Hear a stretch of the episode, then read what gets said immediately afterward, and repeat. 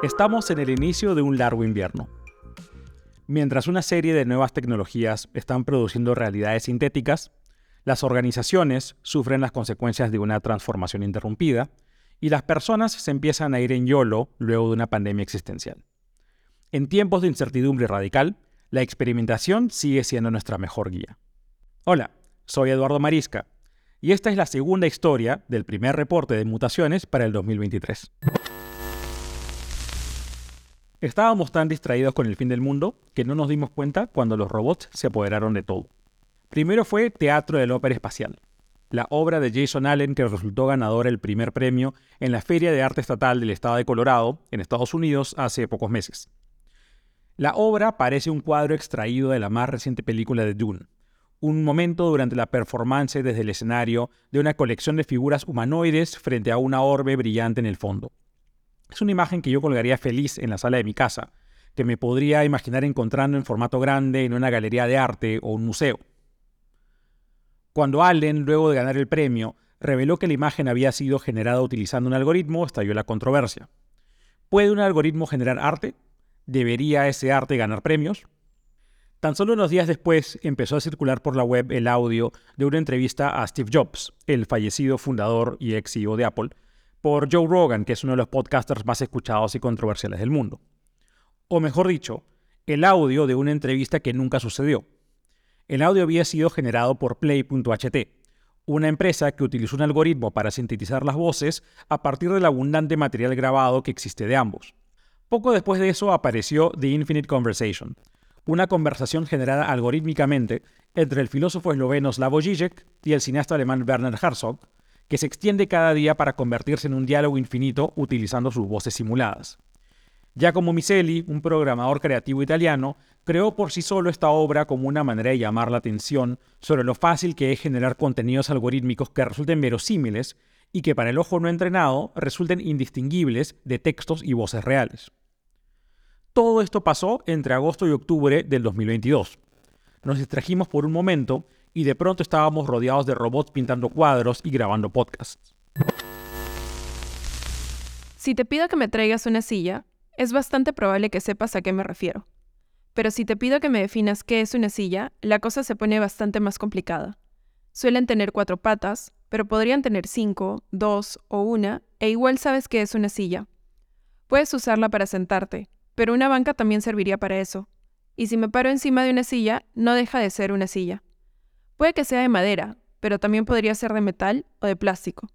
Nos es muy fácil reconocer una silla, pero habiendo tantas posibles variantes, se vuelve sumamente difícil definir con claridad qué es una silla. La investigación en inteligencia artificial lleva décadas sufriendo con problemas como este. En los 80, los investigadores se dedicaron a construir sistemas expertos, base de datos enormes que buscaran capturar en el mayor detalle posible todo el conocimiento respecto a diferentes temas. Capturar, por ejemplo, todas las diferentes variables que consideramos al preguntarnos si una silla es una silla, para lograr que una computadora distinga una silla de una banca. Los sistemas expertos eran reconstrucciones digitales del conocimiento de la medicina, el derecho, la ingeniería u otras disciplinas con la esperanza de que las computadoras pudieran replicar su toma de decisiones. Como podrán imaginar, esto no funcionó del todo bien. Por un lado, capturar de manera comprensiva el conocimiento en una disciplina era extremadamente difícil, por no decir imposible.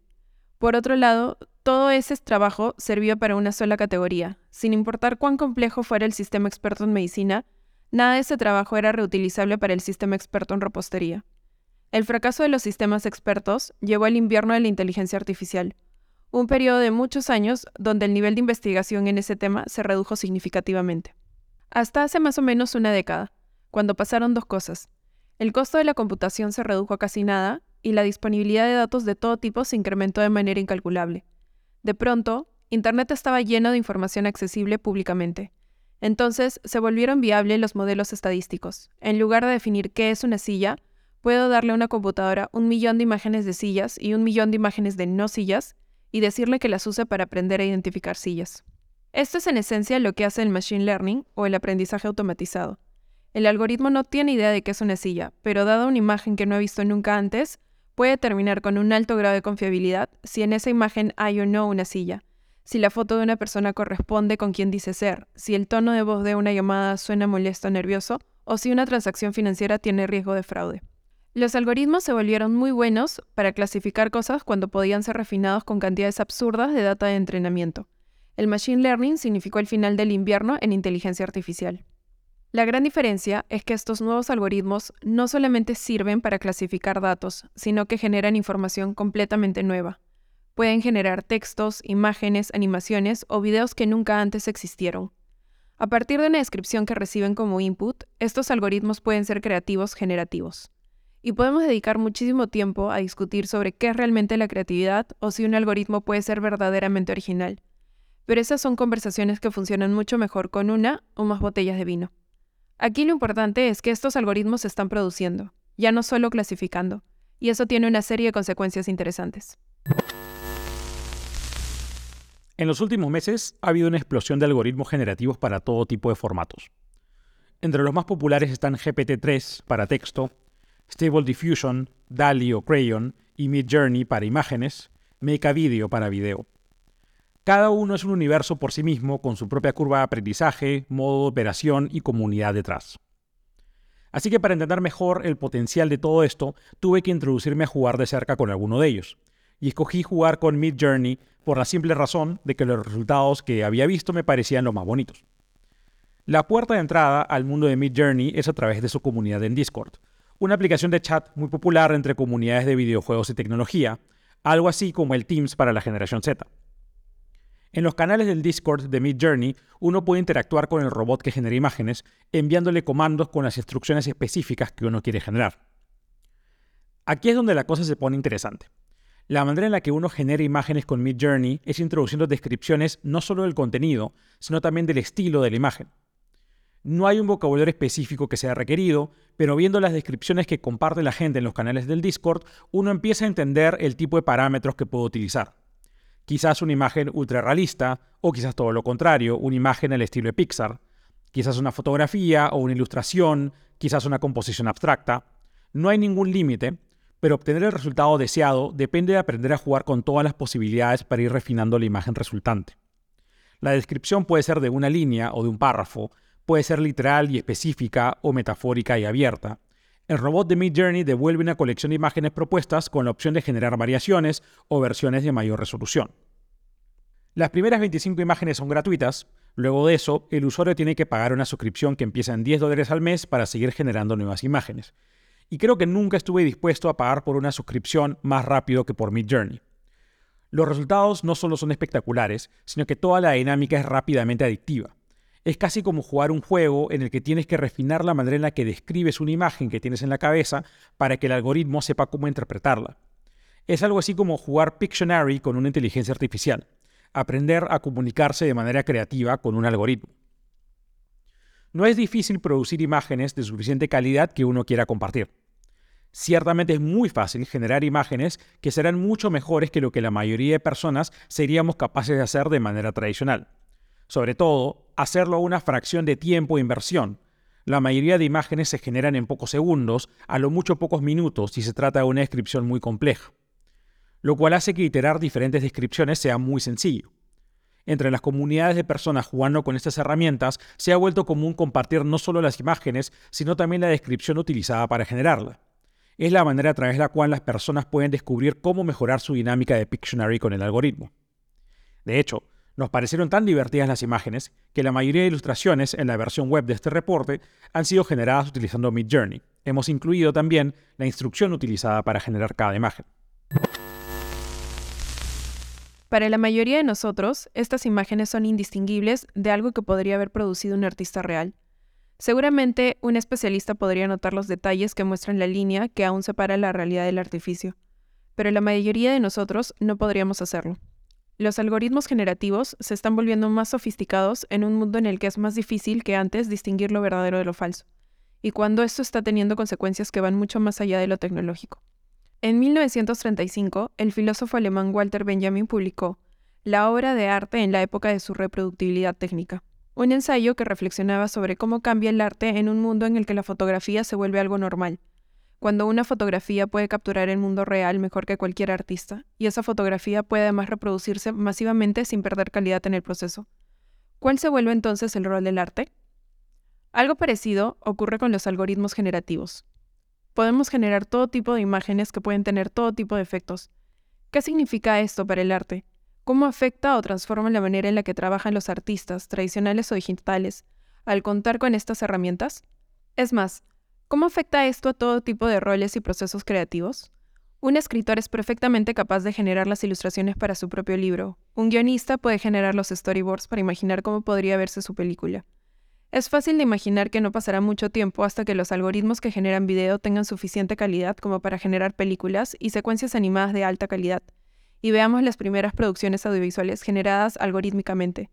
De pronto podemos imaginarnos un futuro en el que toda una película es producida por solo una persona. Pero quizás donde todo esto introduce rápidamente profundas distorsiones es en el ámbito político y democrático. Hemos visto ya en los últimos años cómo absolutamente todas las democracias se están viendo afectadas por la polarización de los algoritmos en redes sociales y la facilidad de crear noticias falsas que viajan a la velocidad de la luz. Ya hoy día tenemos dificultades para distinguir lo verdadero de lo falso con la cantidad de desinformación que está en circulación. Con algoritmos generativos cada vez más sofisticados y accesibles, esto solamente tenderá a ponerse peor. Entramos en la época del propagandismo distribuido, cuando cualquier persona virtualmente podría convertirse en una fábrica de desinformación a escala. Pero nuestra realidad ya estaba bajo el asedio de la tecnología desde hace buen tiempo, especialmente con todo el interés que estaba acumulando el metaverso. Eso que nadie sabe bien qué es, pero todo el mundo quiere decir que está haciendo. El metaverso es un concepto paraguas que nos permite hablar sin mucha precisión sobre un conjunto de tecnologías y conductas cosas como realidad virtual, realidad aumentada, videojuegos y mundos virtuales. Cuando hablamos de metaverso, hablamos de cómo los mundos virtuales en los que participamos se vuelven cada vez más complejos y reales porque nos permiten hacer cada vez más cosas, y cómo nuestro mundo real se vuelve cada vez más virtual porque podemos integrar capas de información digital en nuestra vida cotidiana. Quien ha hecho hasta ahora la apuesta más extravagante por el metaverso es Mark Zuckerberg, que el año pasado cambió el nombre de Facebook a Meta para decirle al mundo cuán importante sería el metaverso para el futuro de su empresa. Desde entonces, la empresa ha invertido un aproximado de 10 mil millones de dólares en desarrollos para el metaverso, en un intento desesperado por activar una nueva línea de negocios que salve el futuro de la empresa a medida que sus ingresos por publicidad en sus otras plataformas se reducen progresivamente.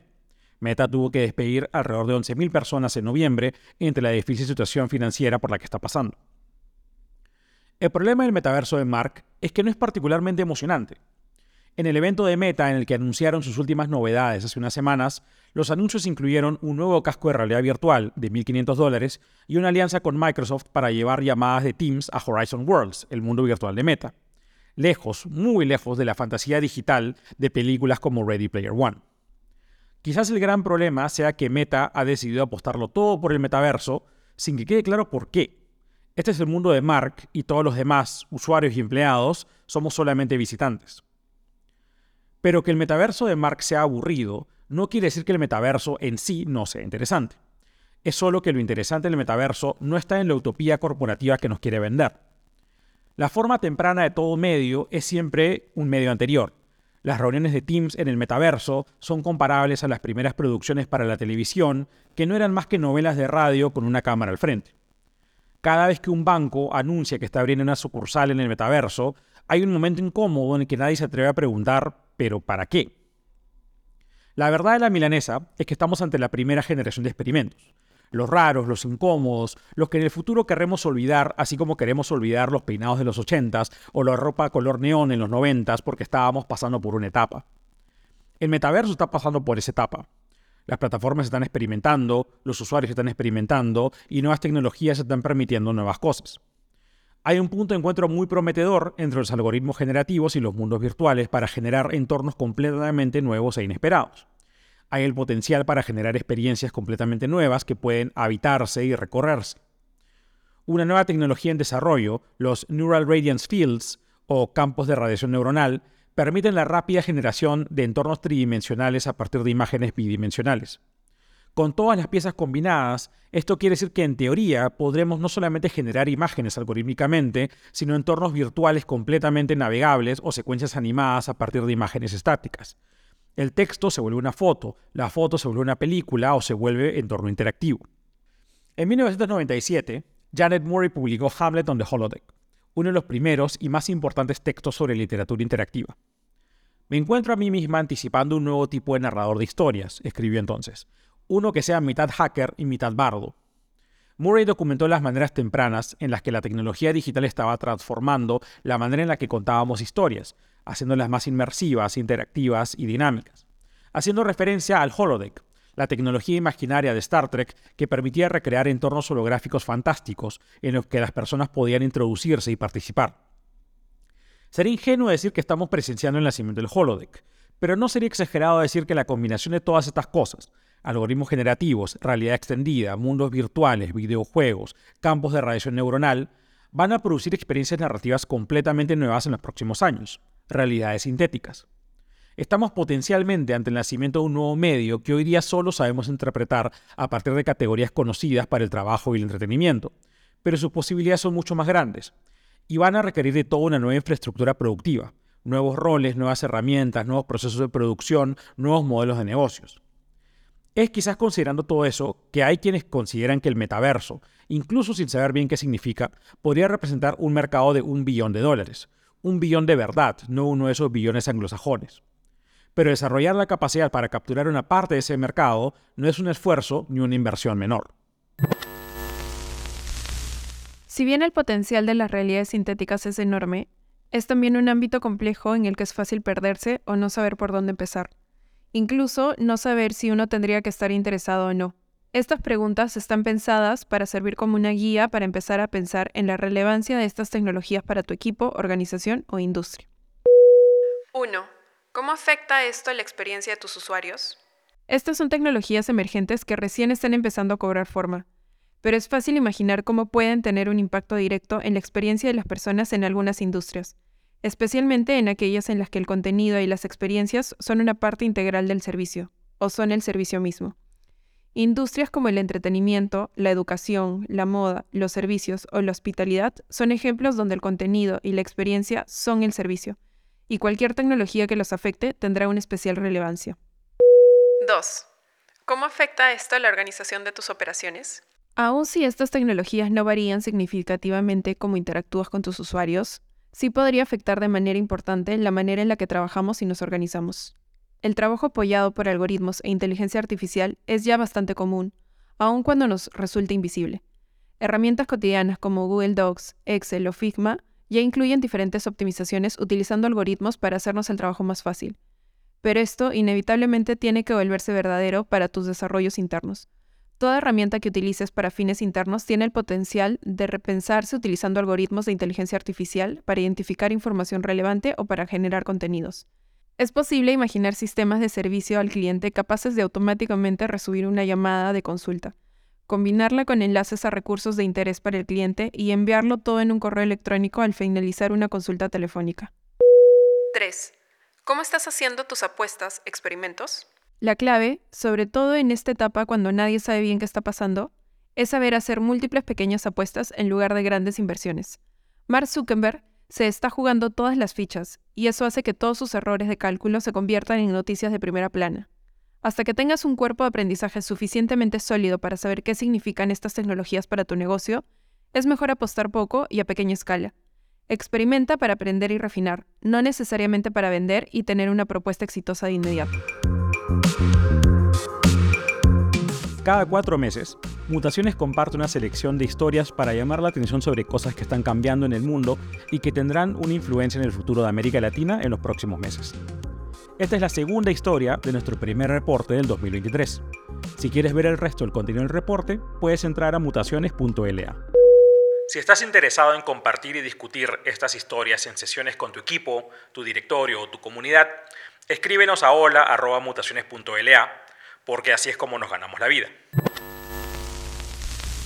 La investigación y los textos para este reporte han sido producidos por mí, Eduardo Marisca, acompañado en la narración y la dirección de contenidos por Karina Pastor. Oli. Jimena Salines nos ha apoyado en la investigación y la revisión editorial, Jackie Solari se asegura de que paguemos nuestros impuestos a tiempo, y Santiago García ha estado a cargo de la edición de audios y video. Puedes encontrar todos nuestros contenidos en mutaciones.la o seguirnos en YouTube, Instagram o Twitter, mientras todavía exista, como Mutaciones LA. Muchas gracias por escuchar y nos encontramos en la siguiente historia.